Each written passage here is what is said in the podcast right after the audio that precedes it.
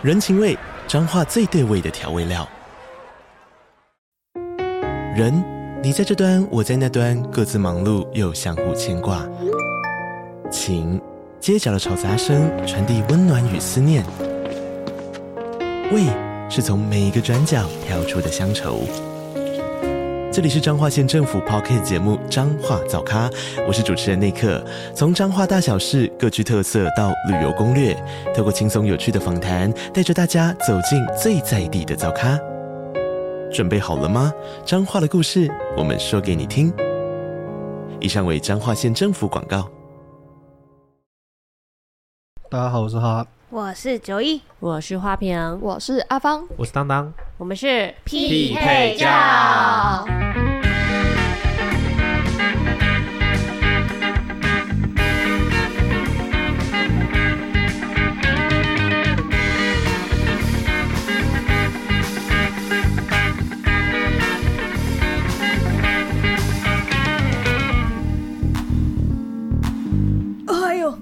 哟，哦嗨哟。今天懒懒的，我跟你这个不不练体嘞？为什么？为什么你好像精神喊话完，好像还是没有差？对，因为外面在下着雨。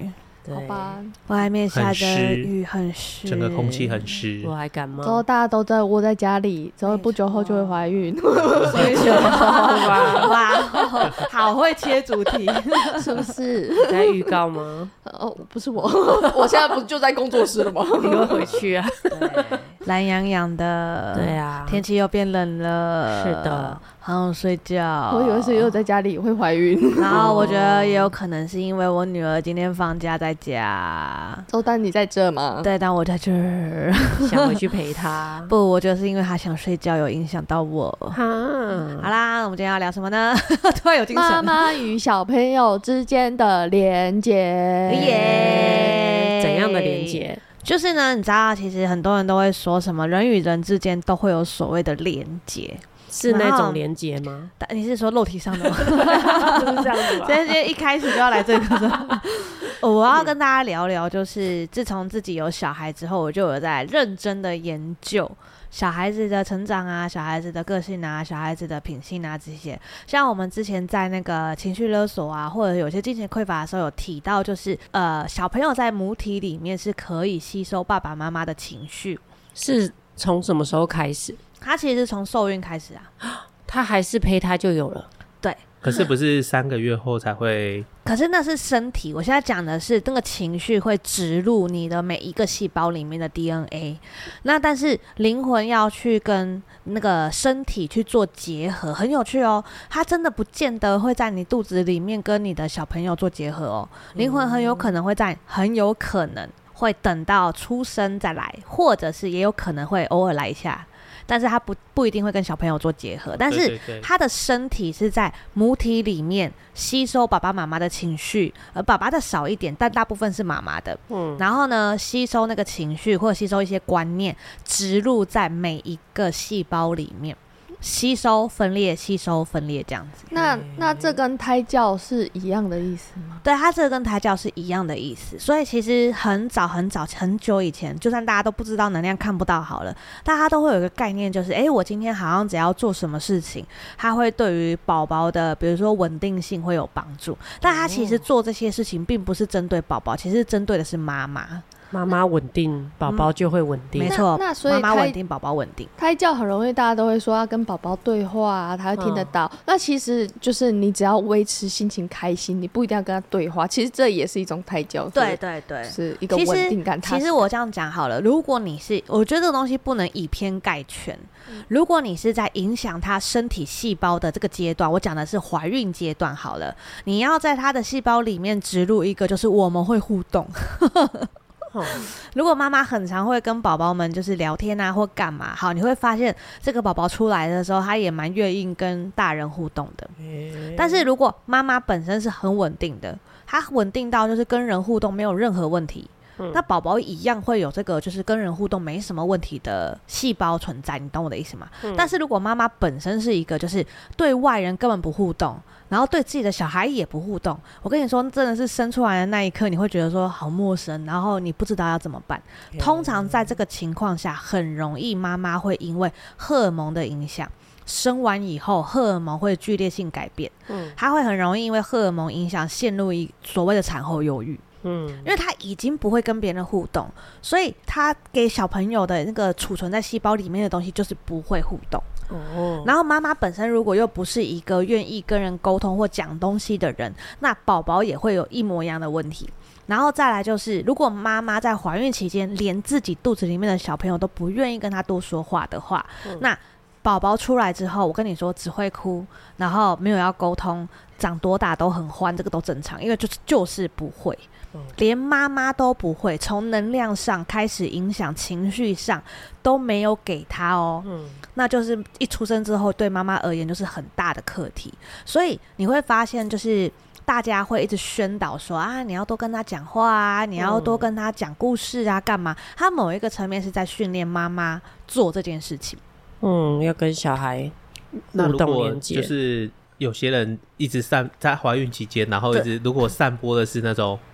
他可能工作比较累，对，然后就是他很想要赚钱，很想要赚钱那种，对。那小孩子出生不就也会很会会很容易金钱匮乏，会很容易就是事业心很重，而且绝对不会放在自家人身上，这个就是完全存在在你的 DNA 里面啊。可是有些这这，我觉得这是一个循环的，因为有些人可能因为有了小孩之后，嗯，他就会想说啊，那我要。更努力一点，至少他出生之后，对，是不用担心缺什么缺什么。我我这样讲好了，你会发现我们不会告诉大家说什么东西一定要做，或者是怎样做最好，因为每个人不一样啊。如果你你就是缺乏沟通或缺乏干劲，可是你在怀孕期间，因为发现说哦不行，我要养小孩，我而努力好了，他反而某个层面达到平衡点哦。但是如果你是本身就是事业心很重，你怀了孕之后超级不顾自己的身体好了，然后你还更严重的话，那叫已经过头了，嗯、那你就会影响到小朋友，你并没有把所谓的平衡点给他，所以你会发现可以工作，可以休息，可以陪小孩，然后认真的时候认真，陪他玩的时候陪他玩，然后甚至那个拿捏的非常好的，我跟你讲，那真的就会很轻松。所以你你知道为什么坊间没有办法用以偏概全的方式去教育孕妇，就是这个原因。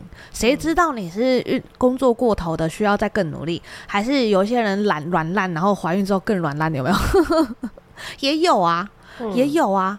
那个极端到点的，我跟你说，那不得了哎、欸！那个小朋友出生之后，真的就是显化跟放大你个人问题的开始。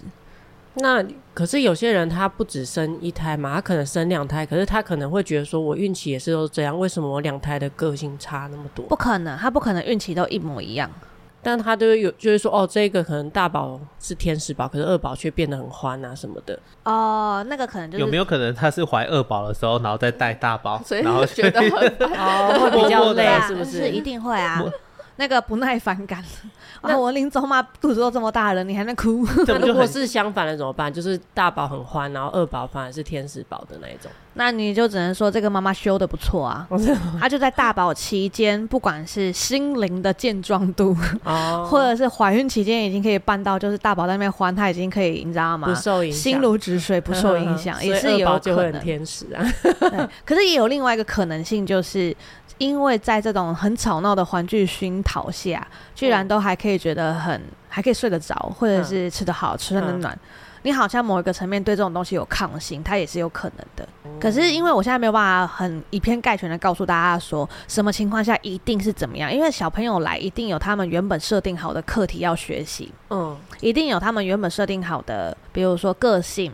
或者是要学的东西，然后再搭配上妈妈当时的状况，嗯，就会蹦出下的小朋友。嗯、所以你知道，她已经不是怀孕期间了，她怀孕期间只是妈妈会先给这个肉体一个设定，就是妈对基本设定，妈妈的状态会给这个肉体就是强注一些设定在，然后所有的开始是从小朋友出生后开始。那小朋友出生后很神秘哦，你知道那个小朋友的连接管道对不对？跟妈妈的连接管道，甚至有一些哦，比爸爸还粗。嗯，就是妈妈跟小孩的最粗，妈妈跟老公的还不见得这么粗。所以你会发现，就是老公生气，妈妈不见得会跟着生气，但是小朋友只要一哭，妈妈马上就分泌乳汁。真的，真的，真的没跟你们开玩笑。而且我是拿我自己的身体在做实验。我那时候在月子中心，就是为了不要小看我，我告诉你们，奶小小。好不好？乳汁很强大我。什么都没说。我想，我想告诉大家说，就是奶大小真的不是重点。对，所以那时候就是在月子中心的时候，我为了要让身体可以好好休息，所以我基本上就是让我女儿一直待在婴儿室。通常都只有婴儿是打电话来说啊，九一妈妈就是宝宝要喝奶奶了这样子，嗯然后我们可能要把他送过去，就是亲喂这样子。嗯，我跟你说，真的没跟你开玩笑，我都好不容易让他不胀奶了，我花了可能四个小时让奶就是不要胀成那么痛了。电话一打来，我只是听到背景音有那个小朋友的哇哇的哭声，直接喷奶。我跟你们说，那个连接管道完全控制着母体的荷尔蒙，可是是只针对他的声音，还是其他小孩的？所有小孩的声音，你只要听到小孩的声音你就爆奶。天哪！我那时候做了这个实验之后，我就觉得说，这个荷尔蒙真的不得了。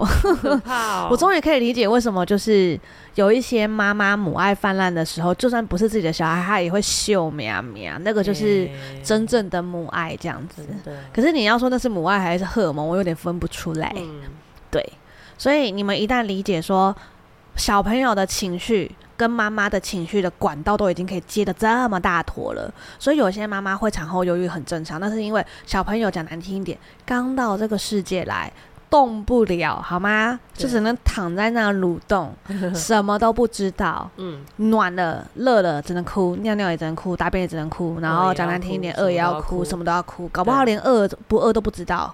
对，他就只是想哭，他然后他连饿都饿都不知道，他只是觉得我好像哪里不太对，呃，先哭着来这样子。对，这个枕头不太舒服，所以妈 妈妈妈她一定是心烦意乱。我先讲一下，宝宝一定是心烦意乱，因为他连他自己发生什么事他都不知道，他连他自己是谁、人在哪他都不知道，嗯、所以他的情绪一定是复杂的。然后再透过管道还给妈妈的时候，妈妈就会觉得跟着复杂。你你到底想怎样？我也不知道你想怎样。哭了，那你又在这边哭？那尿布也换了，什么东西也都弄了，你为什么还在哭？然后听过就是有人就是已经顾到就是小孩子一直哭，就什么都用了，然后他就抱着小孩一起一起在那里哭。对，因为没办法，就是他的中间管道太开。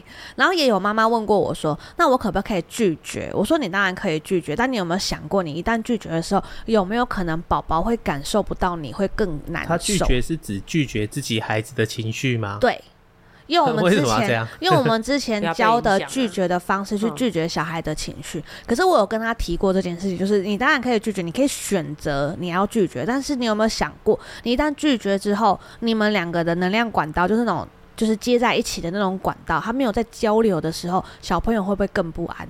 还是说他可以选择？不拒绝，但不要被影响就好了。不拒绝，但是不要被影响，那基本上是那是心灵茁壮度的问题了耶。哦，因为你不拒绝，他一一定会靠近你啊。靠近你之后会不会被影响，就是你的讲难听点，心灵的 勇健度问题了。因为我觉得最重要还是自己要不要被影响，因为这件事的确是啊，的确是啊。可是像我女儿的状态，就是我好像从她出生到现在没有什么被影响，我只有最烦恼什么，我只有最烦恼她。不吃饭哦，那是长大之后。他初期我好像没有烦恼过任何事，我初期唯一烦恼的只有那个取名字这件事情。有有有，我真的是唯一哦，对他就是感到崩溃这件事情，居然是取名字。我真的是现在回想起来，我真的觉得超白痴的，真的。我真的是跪在我干爹面前说：“哦，当妈好难。好难”我说：“当妈好难。”然后我老公就说：“应该是要纠结超久的。”他说：“你就取个名字而已，纠结什么？”他说：“他不喜欢他长大可以换。”然后后来想想，哎、啊。欸，对，对啊，那我纠结一个屁呀、啊，真的。然后除此之外，他就算哭啊闹啊，我跟我老公真的是心灵健壮到可以看着他说，哎、欸，他哭起来好好笑，那疯狂拍照，对，你看他哭起来好丑，他又哭了、嗯，他又哭了，不然我们陪着他，他哭他的，我们聊我们的，而且很神秘哦。我女儿其实很少哭，她只有刚出生第一个月的时候哭的比较多，然后从第二个月我们开始自己顾开始，她几乎没有爆哭或崩溃崩溃的问题。我在猜，有可能是因为我们也排除问题很快，不外乎就是有没有可能冷气太热。然后小，因为小朋友太烫了，你知道吗？就是他们。可是你们不是都恒温吗？我们都恒温，可是问题是那个恒温会针对外面的气温，还是多多少少会有一点变化。比如说外面现在太热了，你本来室内就算开二十四度，你也应该要降一度。就是不能只看那个冷气的温度，你懂吗？你是要看真正的室内温度。嗯、然后可是我们那个时候就会针对这样去做微调，然后很神秘哦，就是你只要有符合他觉得舒服的状态，他是可以躺在那边自己扭动扭一个下午没什么问题的。嗯，然后扭一扭自己睡着，然后尿布也是，大便也是。然后喝奶也是，我们基本上不会在他崩溃后才喂奶，哦、我们就是时间快到，我们就开始准备了。嗯，然后他开始有点干的时候，我们就把奶嘟进去了。都抓的太对，这个 timing 都抓的刚刚好，你知道吗？绝对不会有让他有机会崩溃。就久而久之，他好像也没东西可以崩溃了。嗯，所以我们家一直都是属于那种蛮心平气和的类型。嗯，对啊，他真的很稳定的。那是因为妈妈很稳定啊。妈妈妈妈在怀孕期间大风大浪都可以这么稳定，真的。对啊，所以母体真的很重要。可是我觉得有一个好的伴，比如说爸爸，也很重要。嗯，因为其实我在怀孕期间泡面算是蛮认份的。就是能帮就帮，嗯、然后能做就做。他知道我就是还是需要工作，所以他可能就会把家里面处理好。嗯，然后甚至比如说带你去走走啊，或者是两个一起分工合作啊，这些就跟我们孕前其实没有太大的差别。嗯嗯嗯。然后甚至也会告诉过你说，告诉我说，如果你真的不舒服的话，你就在家休息，那家里就我来处理这样子。真是个好队友。对啊，就是然后甚至出生之后，我会我那时候不是马上就妈妈手嘛，嗯、所以后来是他去学怎么帮小朋友洗澡，然后换尿布、泡奶，他全部都会了，所以就变成说我们一出生之后可以一起照顾他这件事情是很平衡的，所以小朋友现在也很平衡，我是这么觉得啦，就是要互相要一起照顾，对，不要说都是妈妈的责任，对，不可以，嗯、对啊。可是我觉得这个东西蛮重要，都要找到平衡值。对对，所以管道妈妈只要好，小朋友就会跟着好，大概就是这样。那这个管道是会一直一辈子都这么粗吗？它会随着小朋友长大，会慢慢变得比较小，但它再小也不会小到哪里去。所以基本上，比如说我们这一把年纪了，跟妈妈的管道还是，我觉得都还会有吧，会有会有。我我来反个问题问你们好了，你们没有发现你们在九送变好之后，你们跟妈妈的关系有变好吗？变，我不要讲说完全性变好，因为你那是特例。你不要说完全性变好，我们先讲说你们有没有变得比较没有像以前一样这么气，那么容易吵架，或者是这么容易怎么样？有没有比较相对稳定？变好可是，可是这种稳定到底是因为我自身稳定，所以对于他的一些反应什么的，我们比较会应对，造成就是这种和乐感，还是是因为我们之间的管道，还是这就是相辅相成都有？相辅相成都有。嗯，对。可是问题是，像比如说你的状况，我就会建议，不是说一昧的跑，像花瓶的建议就是不是一昧的跑就可以解决事情，因为你们管道就是在。对，我知道，但我觉得就是跟他最适合的方式，就是不要太符合他的期待。你知道他的期待就是那些情勒的期待，对对对，所以说还是要适时的，就是呃，不要对他就是符合他太多的期待之后，他就会变得比较安分。那我想问一些比较特殊的状况好了，因为有些小朋友可能就是家里的关系，他后来变单亲好了，可能是跟爸爸对。那他跟妈妈基本上没有交流，没有接触，嗯，嗯，那这样的管道还是会这么？我我先讲一下，我目前有看到几个例子，但我觉得我看的可能不是很多，我先跟大家分享一下哈，就是有可能我们未来会更新一下，因为毕竟客人做多了，我目前看得到几个症状是有管道是硬生生的直接扯扯坏的，坏掉，坏掉，它是扯断的，那是能修复的吗？能修复的吗？我觉得这个不是我们外人可以去定义的，因为能不能修复是他们自己决定的。我突然想到一个，就是那种八点档不是很常会演，就是失散多年的母子，嗯嗯对，然后可能在路上相遇，就哎、欸，这个人怎么这么熟悉？对，是那个扯坏的管道又接上了吗？他不见得是扯坏的管道，他们搞不好从头到尾没有扯坏哦。哦，还是那电视乱演？因为没有，他们可能有可能是。我先讲啦，有可能比如说小朋友失踪好了，小朋友失忆，妈妈 失忆之类的，所以那个跟管道有没有扯坏是两码子事啊。我我我讲的管道扯坏，有可能会建立在小朋友是跟着爸爸，对吧？你知道我真的见过实际的例子是，爸爸一直在讲妈妈的坏话，告诉小朋友你妈有多不爱你，告诉小朋友说你妈是怎么样一个人，哦、还有那你妈抛弃你了，对你妈不要你了之类，类似像这种东西，让小朋友去憎恨妈妈，导致中间的管道直接性被撕裂。哦，而且我可以以那个妈妈的角度告诉你们，如果哪一天我的女儿莫名其妙对我这个态度，就是是你不要我的，是你怎样怎样的时候，我想妈妈会心碎到爆炸。那也会影响管道，一定会影响管道。嗯、那像这样的管道撕裂的问题，那讲难听点，你问能不能修复？以我的角度，一定可以呀、啊。但是以当事人的角度，到底有没有要修复才是个问题。嗯，好，这是第一个。也就是说，他们如果离婚，然后有像这样的症状的话，这是有可能的。那也有那种就是不停讲妈妈坏话之后，小孩根本不信的，也有啊。有有 有啊有啊。所以我只能说，这是见仁见智，好吗？嗯、然后再来就是有没有那种就是。呃，离了婚之后跟着爸爸，但是跟妈妈状况还是很好的，也是有啊。嗯、心轮几健康的好吗？那个管道几健康的也是有，我们真的没有把它以偏概全。所以就算离婚，真的对于妈妈妈跟小朋友之间那个管道连接，对不对？不一定是有影响的，主要是就是相处啊，还有那个大人之之间的那些沟通，告诉小孩的话。对啊，哎、欸，可是我有见过一个是妈妈单方面去把连接切断的，有可能啊那时候可能也不太想要小孩，因为妈妈不想要小孩，所以她可能真的没有喜欢过她原本的小孩，哦，那那个就真的很难过了，就是一个让人觉得难过的一个状态，嗯。嗯，而且妈妈并不觉得说把这个连接切掉对她来说有什么影响哦，那这样子他就不就是感觉没有很平衡？你是说妈妈还是小孩一样啊？妈妈本身还好，因为不是说就是就是家庭或亲子关系要好，怎么脐轮才会比较健全啊什么的，也是会影响吗？妈妈应该比较好吧？妈妈没差，小孩有差。嗯，重点是刚刚的例子是妈妈本身没什么太大的差别，就就比较会有一些创伤啊，或者是对于家庭本身有点失望的是小孩。嗯，对。有那种就是，比如说失散多年之后，还母子相见的时候，一眼就认出来，对，他就是我孩子，是因为管道是。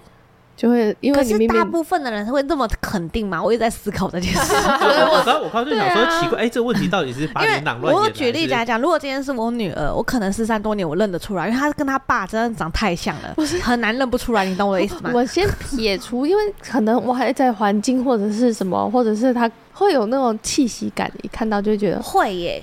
我跟你们分享一件很有趣的事情，我连去碰到我的刺青师，我都觉得说，干，我一定认识他。哦。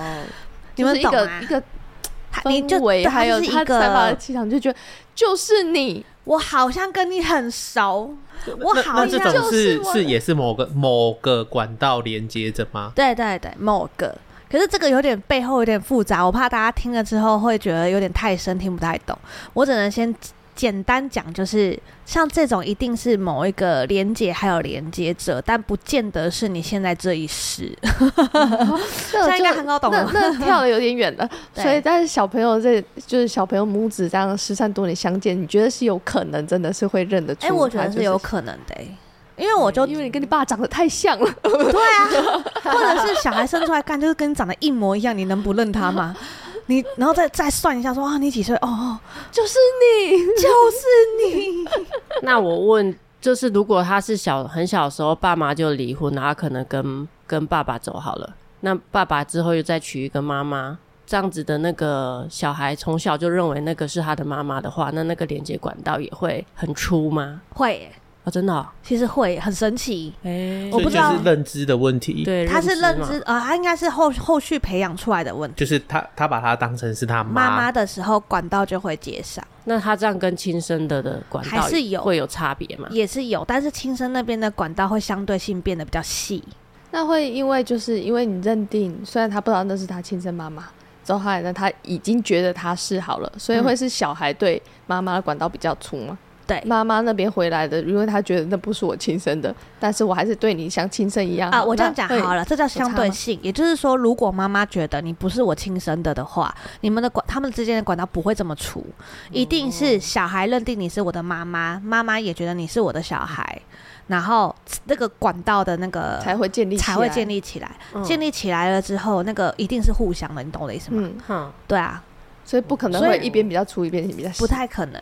哦，不太可能。问题，嗯，就是像有些小孩是被领养的，对，可他小时候不知道，嗯，那他跟被领养或者家族家庭应该也是有建立管道的嘛？对。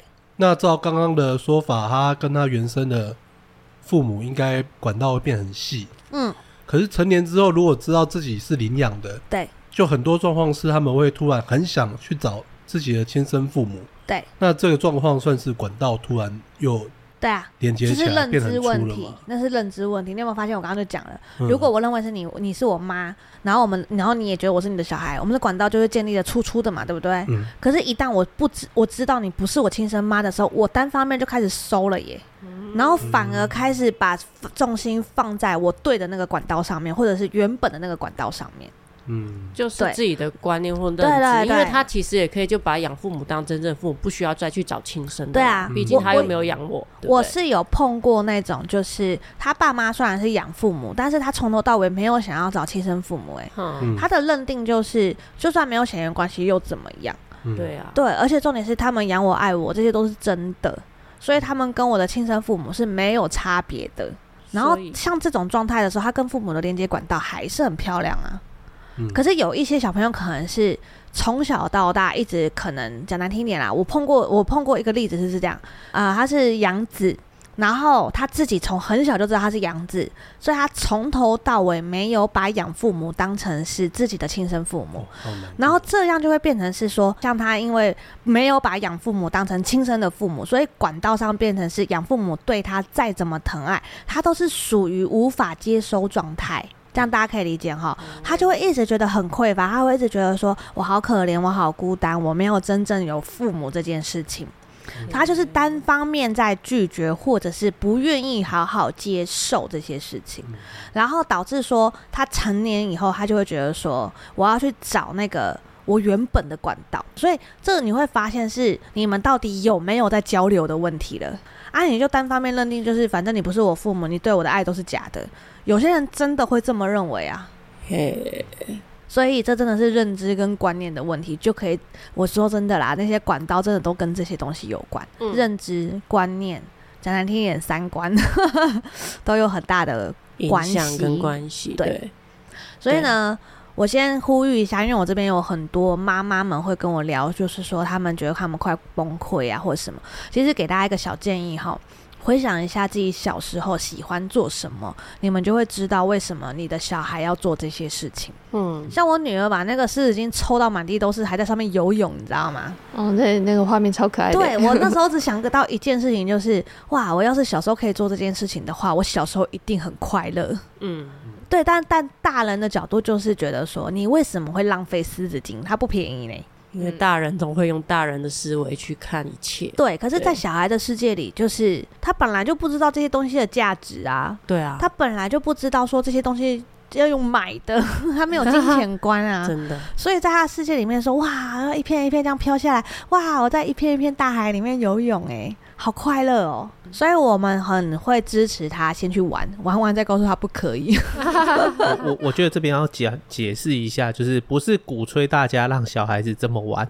那纯粹是个意外，对对对，我们也是不希望它发生的，好吗？对，我们是 不是要鼓吹哦？我们通常都是不小心事情发生了之后，我们不会先对他生气。对对对对，是是要强调这点，而不是大家就开始让他玩湿纸巾，就拿给他说玩啊玩，给你玩，给你玩，尽量玩啊，玩啊，尽量玩，是不是？揍你哦！这误会，不要误会哦。这一包也没抽完，你很弱哎。谁准你这一包没抽完的？你是玩的不尽兴，不抽完，会不会玩呐？到底都八个月了，会不会玩呢？大家大家不要误解哦，以上是错误示范，谢谢。对，所以我要跟大家提醒，就是当事情发生了以后，想想你的年幼时期，你可以懂他的心情啦。然后再用你年幼时期觉得你可以接受的沟通方式，试着跟他沟通看看。基本上，我觉得育儿这个路目前为止，我觉得蛮快乐的。我觉得就是真的生小孩，就是要重新再体会一次童年。对对，就是你有这种心态的话，再去。带小孩的话，会开心很多。对，但是跟大家讲一下，不要太极端啊，就是该做的要做好吗？就是不要偷懒。比如说啦，比如说有些妈妈们是带了小孩，她就不做家事了，不工作了，然后不赚钱了。然后自己的事业可能也摆着了，然后可能到小孩成年一点点之后，他们就会开始觉得说要回归生活吗？要回归生，对，要回归生活。也就是说，你该工作你就工作，然后不能说为了育儿之后你就觉得说啊，我要全心全意投入在他身上。妈妈自己本身的平衡也要去做到。比如我举个例子来讲，比如说我很清楚知道我自己本人是一个没有工作，我可能不开心的人。我不想要在我的小孩面前，他看到的妈妈永远都不开心，所以我会好好的去制定说，哎，我上班时间陪小孩时间，然后可以出去玩的时间，我甚至还会跟我老公约好我们的约会时间。嗯。这些全部都做到，你很平衡的时候，你在各个层面你都会很快乐。但是我刚刚讲的是说，今天妈妈很多妈妈在小朋友一出生的时候，他们会变得很夸张哦。嗯，比如说那个荷尔蒙，他们没办法控制，他们就会变成是我工作我也不做了，然后我家事我也不做了，然后我自己喜欢的东西我也都不做了，然后我就一直把重心跟所有东西都放在小孩跟老公身上，然后等到小孩上了幼稚园好了，比如说三四岁。上了幼稚园，或者是终于可以去保姆家之类的，他们会突然间人生毫无方向，欸。哎，更难过的是还会说，就不见了。更难过的还会说，就是为了他们牺牲的这一切。哦，可是问题是你选择选的，啊。我怎么觉得这个这个观念也可以用到有一些情侣，就是会把重心摆在对方身上。对对对，比如说你赚钱了，你就会养我；比如说你只要发达了，然后我就可以靠你之类的，这些都很不可取，因为。没有一定，你懂吗？就是大家真的只能靠自己，然后找到自己的平衡点。对，因为有些妈妈就不知道为什么会觉得说，我应该要全心全意陪小孩，不能够让他给给别人带啊，我干嘛的，会有自己一个限制。对啊，可是问题是，我觉得是负不负责任的问题，就是取决于说，啊，不是有空位你就把它塞进去啊，哪里托婴中心有空位我就塞进去，那什么功课都没有做哎、欸。像比如说我女儿当初在托幼的时候。我们那时候是每天回家，每天检查联络簿吗？每天检查联络簿，每天知道他今天做了什么事情。嗯，然后甚至爸爸还会去看，说有没有跟小孩玩呐、啊，有没有被欺负啊，有没有受伤，有没有乌青啊，这些我们全部都会看。嗯，可是有一些妈妈就是完完全全避而不谈。就是觉得说，你知道这个很极端，就是为了自己的事业，到已经完全不在乎他的小孩身上有没有黑青这件事，然后甚至明明都已经出现黑青，而且长时间出现黑青。我我觉得，我觉得这个这个也可以呼吁一下，就是我最近在听一个节目，他就是说，就是大家现在因为可能都是双薪家庭，对，然后回家可能就是关心功课成绩。那我觉得可以再多问一下，就说，哎、欸，有没有人霸凌你？你这句话会有问题吧？不是，就是因为因为因为就是就是，来来来，我听到一个就是，来妈妈以妈妈的角度跟你聊，啊、你不能这样子问，因为他就回答你没有，他不没有，就是你要用用一个方式去关心他身上有没有伤或者是什么。像像比如说，我都一定会问保姆说，他脚上这个是从哪里来的？嗯，然后保姆都会告诉我说，他今天可能玩溜滑梯撞到，这些都还在合理范围，至少这个 OK 的位置是的确撞得到的位置，这个我觉得还可以。可以，可是如果今天我还会，我最喜欢问我女儿一个问题，就是你今天好不好玩？嗯，你今天玩的开心吗？嗯，然后那你今天跟那个有没有吵架啊？你有没有乱打人？这样子，我都会问这些东西。嗯嗯、对，就是没有一定要问霸凌这件事情，但是就是一定要关心除了功课或者是。你要不要乖以外的东西？我觉得都很值得问。就是他的心情情绪要顾。对对对对，我觉得就是要看他的情绪。像他今天如果不想上去保姆家，我通常都会直接问他说：“你为什么不想去？”然后我目前为止得到的答案就是，他用他词汇不多的方式挤出来的都是他觉得待在家比较好玩。那当然啦、啊，拜托大家，他就是王者哎、欸，你你懂吗？就专人陪玩，对，有专人陪玩，又是大人，然后会的用东西又比较多，这样子。好，那就是没办法，你就给我去吧。你就是要跟你的同辈相处，你就去吧。社会化的，对，你还是要社会化一下的，好不好？不要嫌人家没创意，你可以带着人家玩啊。对啊，对啊。所以我觉得相处吧，爸妈相处很重要，尤其是带着小孩，然后再跟大家聊一下。不要小孩一出生就再去算命，然后就认定他以后会怎么样。因为啊，算命它只是一个，我不管是八字也好，职位也好，反正是什么星星盘都好，反正那个就只是出生的设定，真的。但是你知道那个东西是可以透过爸妈的教育跟观念，还有环境的影响而去加加减减分数的吗？嗯，我就看过那种，就是他的分数超低，他的天生命盘分数超低，但是他因为爸妈的教育跟环境影响，还有包括他自己的努力在内，嗯、他竟然已经可以活出，比如说一满分是一百分，他都已经到九十几了。对啊，所以也就是说，不要用他的出生设定就去否定这个小孩以后讲难听一点没出息好了。也不要因为他的初始设定就认定说，哦，小朋友以后跟你一定不亲。嗯，亲不亲真的不是看初始设定的，真的好吗？亲、啊、不亲是看你怎么去跟小朋友相处的，这些全部都是可以改的。所以不要就是听人家讲什么，你就是完全全然相信什么，全然相信就算了，还照着做。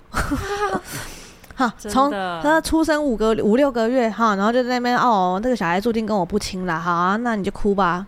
对啊，因为很多那种老一辈算命，他都会讲的好像很可怕，就是哦这波 n 呐，啊这吼鳌拜吼诶诶，娶做贼某啊，还是什么之类的。对，就是不。不然就是算命说什么这是会克死老爸。哦，对对对，就讲的很严重。你就从小对他很不好，他长大当然想弄死你啊。对啊，刚好像合理，我觉得合理。那被人家讲一讲之后，你就对他超级不好，然后他想弄死你，好像蛮正常的。说你们长大会不亲，废话，你小时候就不能照顾他。可是我凭良心讲啊，就是以目前为止来看好了，就是我女儿的天生命盘也是跟家人不亲啊。可是我们也不会因为说哦天生命牌跟家人不亲，我们就真的跟他不亲啊。嗯。这不是很明显的事情吗？嗯、啊，你就一样好好对待他嘛。然后再来，我们再回归另外一个话题。如果每一样东西都是系统的话，啊，你自愿加入那个跟你不亲的系统，你怪谁？嗯，啊，我们不能加入别的系统吗？嗯，我们不能加入一个就是后天努力，我们还是可以很亲的系统吗？真的？对啊，所以如果每样东西都是系统，你为什么要去选择一个对你讲难听一点，就是百害无一利的系统去做呢？三分天注定。七分哭怕对啊，对啊，我是认真的，这是认真的，所以基本上你都已经超过半数可以去改变这个东西了，大可是大多数的人就是只选择认命，那就不对啦，真的。好啦，然后从从今天开始呢，跟大家讲哈，妈妈呢，尤其是孕期的妈妈，你们要克服荷尔蒙的问题，其实是有点困难的，嗯，但是呢，请告诉自己。的全身上下的细胞哈，好好的去转变这个荷尔蒙，然后告诉自己全身上下细胞就是你们很稳定，你们很稳定，你们很稳定，这样就可以了。嗯，好吗？这个在孕期初期或者是到后期都有很大的帮助。光是对自己全身上下的细胞去做宣告，说我们就是很稳定这件事情，对你们会很有帮助。如果你情绪很容易失控的话，也可以用这个方式去帮助自己，对自己宣告三次：我情绪很稳定，我情绪很稳定，我情绪很稳定。嗯，它会对你们就。就是稍微控制荷尔蒙有帮助。giù. 嗯，那这样的话对你们小朋友也会很有帮助。然后另外就是给妈妈们一些建议哈，不管是小朋友出生还是没有出生，永远都要找到自己的平衡值，嗯、不要想要当好妈妈，因为现在社会的条件对于好妈妈的标准已经非常的严苛了，严苛到已经快要变成一个系统了。所以如果你想当好妈妈，你就会很容易受到良心的自责。对啊，所以呢，我们现在呼吁大家，我们可以当个酷妈妈，我们可以当个明智的妈妈，开心的妈妈，开心的妈妈，有趣的妈妈，平衡的妈妈，嗯、甚至超厉害的妈妈都可以，就是不要当好妈妈，真的。那这样的话，你会快乐很多，对呀、啊，好不好？放下一些大家给你的建议跟成见，好好的思考一下。嗯、你并不是因为怀孕就没有办法思考了，好吗？怀孕还是可以思考的，还是有脑袋的，对吧？对 好好思考一下，你到底想要什么？你想要怎么样的一个状态？不要去符合他人期待，好好想一想什么是自己想要的，你就会知道你想要当个什么样的妈妈。嗯，大家共勉之，然后希望大家都是一个快乐的孕妇，快乐的妈妈。好，快乐起来，拜拜，拜拜，拜拜。